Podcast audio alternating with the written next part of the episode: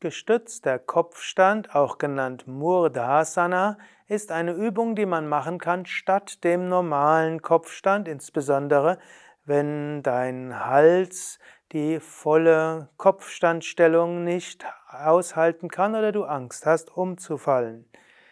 Petya zeigt, wie es geht. Ausgangsposition ist die Stehhaltung. Also könntest zum Beispiel auch in einer Yogastunde machen und während die anderen aus der Stellung des Kindes zum Kopfstand gehen, stellst du dich langsam auf. Du gibst die Beine vielleicht 70 cm bis maximal 1 Meter weit auseinander. Dann beugst du dich nach vorne und gibst dann den Scheitel auf den Boden. Da musst du schauen, wie weit die Füße auseinander sein können. Jetzt könntest du auch die Hände hinter dem Kopf falten und die Ellbogen auf den Boden geben. Und jetzt hat das große Ähnlichkeiten mit dem normalen Kopfstand.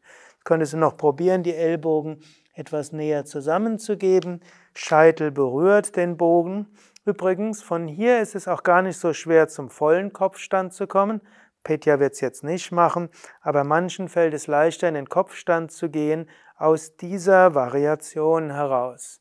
Wie das geht, gibt es aber schon in einem anderen Video zu sehen. Und so kannst du in diesem gestützten Kopfstand, der auch als Murdhasana bezeichnet wird, große Wirkungen haben wie im normalen Kopfstand und zusätzlich hast du noch die Dehnung der Beine.